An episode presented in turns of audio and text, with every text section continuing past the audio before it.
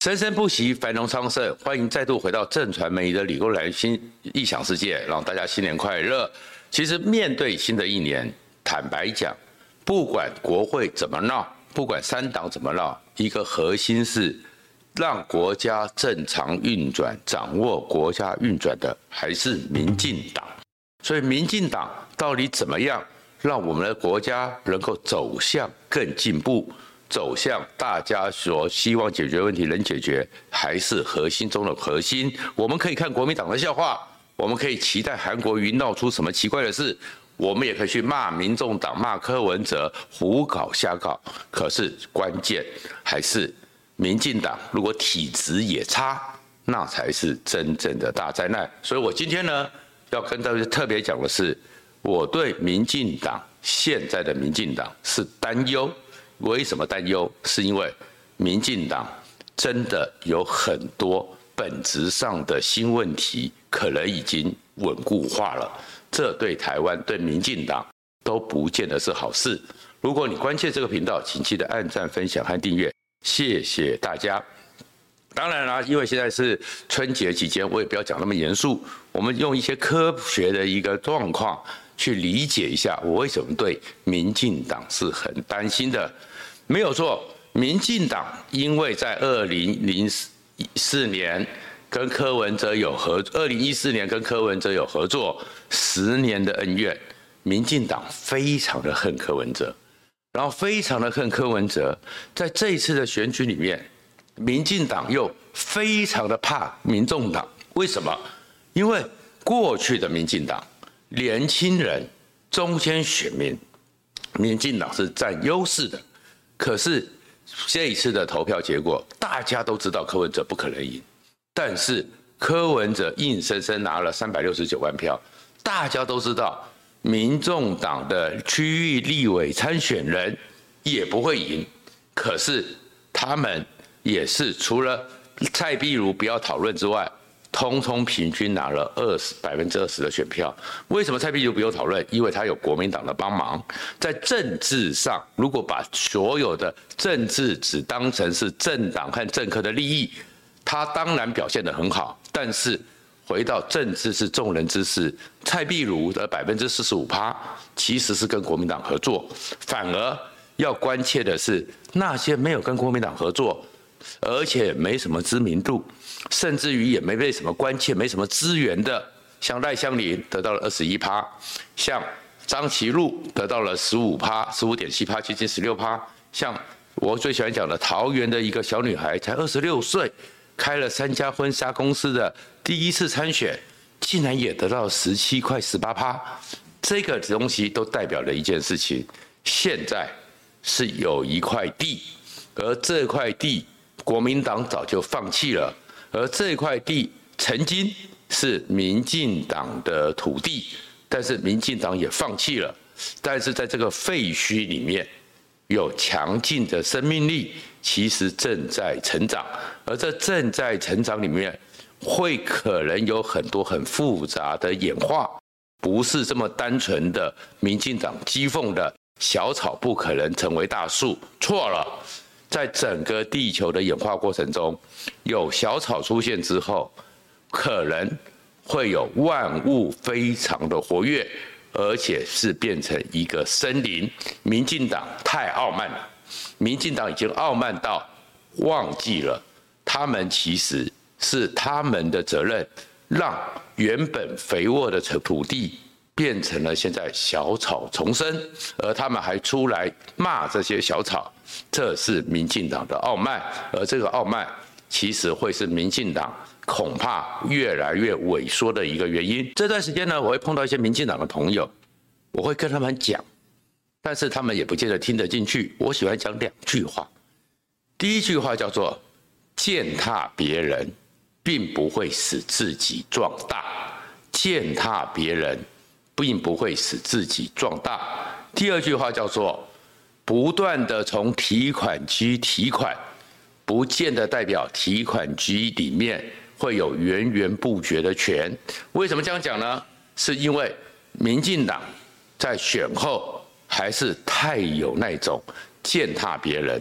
然后提款机提款这样一个心态，他们的表现，其实当然他们是希望过去的时候，国民党是他们的提款机，现在因为民众党实在有太多的一个新兴力量，有太多的不稳定，好像一个青春期的少年，常常会出很多奇怪的事情，所以呢，又把民众党当提款机。可是光这样的提款，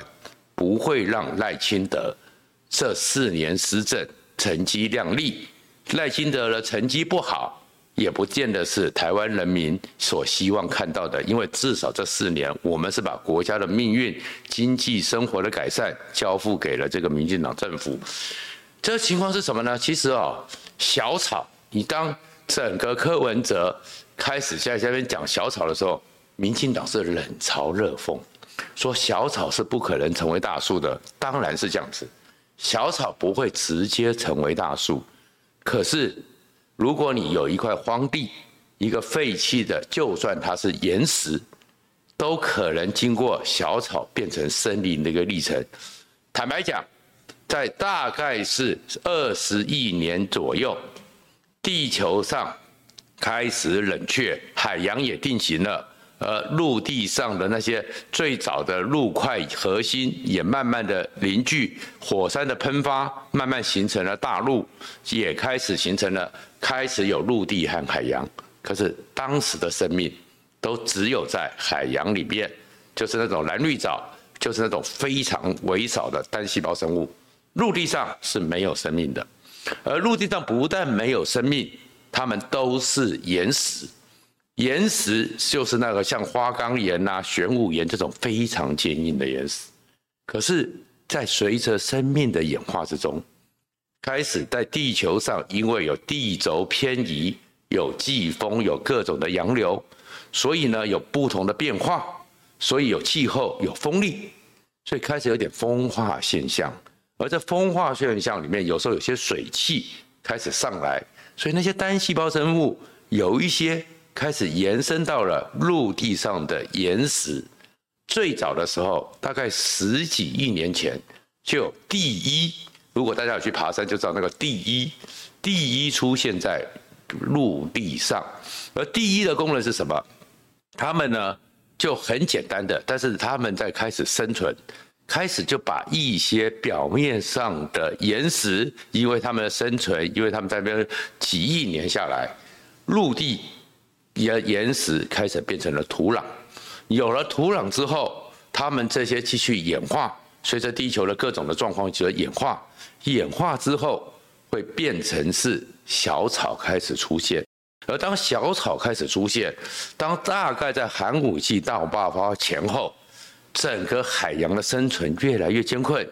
有一些生物最早是昆虫，就开始往陆地上爬，而上到陆地的时候。因为有这些小草，所以这些生物就开始上来，慢慢的两栖类，慢慢的时候呢，是在第二次大灭绝之前统治地球，我们哺乳类的祖先巨兽，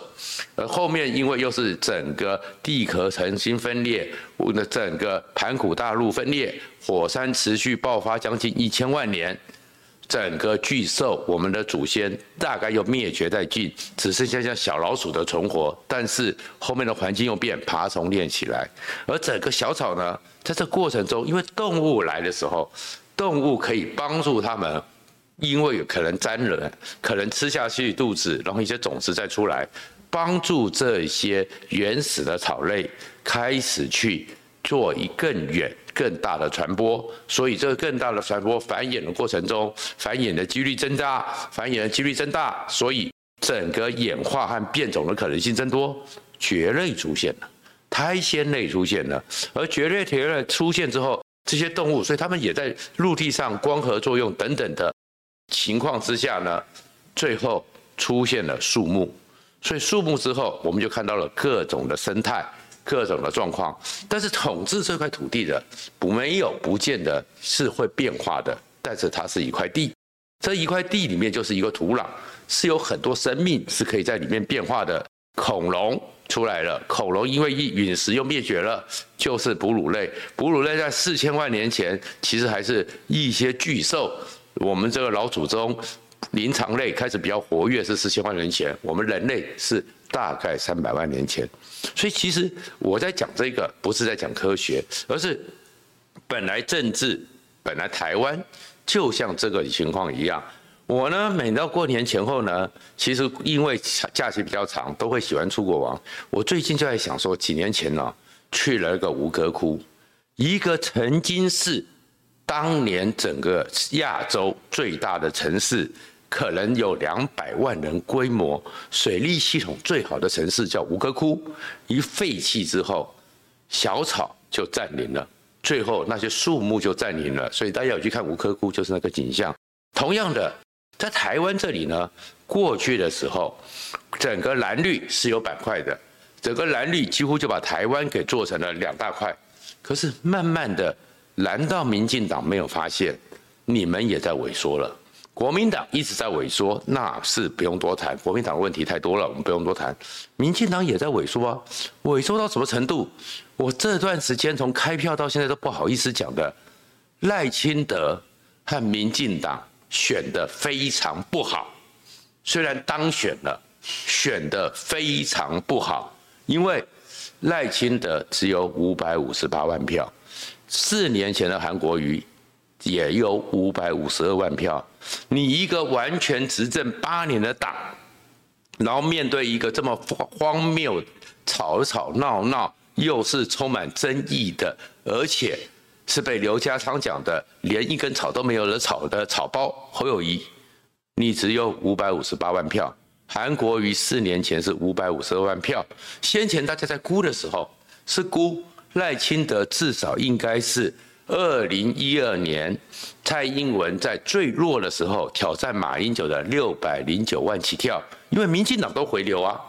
民进党都回流，而且民进党的选民、民进党的支持者都对于这几年台湾问题国际化、台湾价值国际化、台湾股市向上冲，充满了自信啊。结果你赖清德是萎缩的，那去年县市、前年的县市长，民进党也是萎缩的。所以其实民进党版图没有增加，立委的选票加起来也是在萎缩的。那他们这个时候怎么办呢？他们不敢去面对自己萎缩，已经是穿了皮鞋。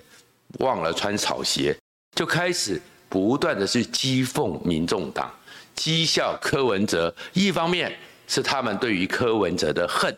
另外一方面他们会想说，反正呢，只要把民众党歼灭了，那这些选民就没有选择，含血含泪含恨，就会投给民进党。所以你会看到他们的逻辑就是把民众党当成新的一个仇恨对象。把民众党当成是新的提款机，问题是有用吗？台湾的选民早就慢慢的不是这么的意识形态化，我们会看到很多选民其实对两党，如果你们就是这样子不断的轮流执政、轮流吃，已经是厌烦的。虽然对于第三力量，就刚我讲的那块土地上，他最后的主长的任务，我不见得就一定是。某一个力量，柯文哲只是先站进来了，他会不会是古代的一个巨兽或恐龙，很快会灭绝也不一定。可是那块土壤还在，他会继续有新的生机、新的演化。那这样的生机和演化，你用骂是没有用的。你想说就歼灭了恐龙，就不会有人再跟你挑战，也是错的。而事实上，民进党没有看到国民党的例子，国民党的侯友谊。国民党请的金溥中，他们的一个逻辑就是这回事：只要歼灭了我认为是我阵营里面的其他挑战者，那你们不投我还要投谁呢？所以他们在去年一整年，先是设法全力歼灭郭台铭，连他们的可能在大陆算应该算是比较友好的共产党，都出手帮助歼灭郭台铭。他们认为歼灭郭台铭就有用，就没有用。然后接下来就讲说，反正呢，郭台铭最后是退了，就开始歼灭柯文哲。他们要去歼灭柯文哲，所以又利用了那个君悦饭店的那件事情。柯文哲确实很糟糕，但是封关民调之后，柯文哲的民调一直往上升，因为选民也不吃你这一套。你侯友谊真的就没有准备吗？你侯友谊真的就是做市长还 OK 吗？但是你真的就没准备吗？为什么我要含泪含血给你呢？其实这种心情，在上次的市长选举也是啊。黄珊珊多少台北市民知道他不会赢，可是就是不爽你国民党，就是不爽你民进党，假狼告告，不投你，好像你们就是罪大恶极的这种恶劣的权贵嘴脸，仗势欺人的嘴脸。黄珊珊还是拿了二十几趴，这个不就跟今年的选举民众党一模一样吗？所以一样的嘛。所以最后呢，我先前选举的时候，很多人讲说我是对侯友谊有意见，没有看数字就很清楚嘛。侯友谊就是连国民党都投不下去，最后开票以来，他也是史上第一个总统的得票总数低于政党得票数，连当年因为整个换柱，因为整个马王政争，因为整个王如玄的军宅，还有太阳花，整个朱立伦是国民党史上得票率最低的总统，三百八十二万票。朱立伦在那种情况下是国民党不想投票。朱立伦的得票数还是高于国民党的总票数，所以其实你就我要讲的就是，你以为歼灭对手你就会赢？没有嘛？台湾的选民其实不是这回事。台湾的选民对你们这些政治，台湾的选民其实只是平常忙于生活。你以为他们没有主见吗？台湾选民的教育水准，说实话，平均起来应该是比这三党的政客都高。他们只是某些人挂着什么博士、硕士。他们真的认真的有思考过，有好好读书吗？或是拿到权位之后有在读书吗？别鬼扯了。所以台湾选民其实现在是有一块荒地，这块地其实就在那边，就是我跟你讲的，现在也许杂草丛生，也许这些杂草没有什么生产力，可是这就是一块等着很多生物进来演化。未来说不定会演化得更成功，不知道是什么力量。那当然，这个力量很可能不是柯文哲，很可能不是民众党。但是，民进党，如果你一直用践踏的方式，因为我是在选后的时候一直看，民进党呢，你再怎么样，你要执政呢，你用讥讽，你用嘲笑，但是你就是只有四十趴，你的选票，你的立委就是只有五十一席，这个是不变的事实。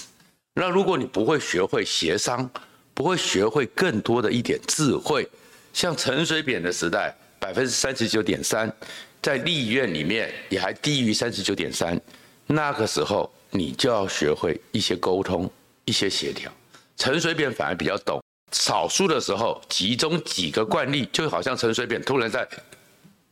三抢一之下，沙卡都之下拿下台北市，做几个。核心的事情，让大家因为对你产生信赖，你就可以上去。陈水扁在台北市长最成功的就是把所有柜台给降下来。陈水扁是会倾听的，那才叫做民进党。而现在的民进党开始越来越像当年的国民党，就是那些支持柯文哲的人是学识不够的，过五年他们长大了就懂。你这种话，你是高高在上的父权。你在高高在上的父权，其实你是把这些小草、这块荒地推给别人。我还是那句话，这块地已经在了，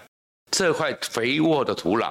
柯文哲未必是里面成功的物种，可是新的物种，如果民进党在这样的骄傲，下一次取代民进党的是在这块地里面，台湾本土新的物种，民进党你要当心了。谢谢大家。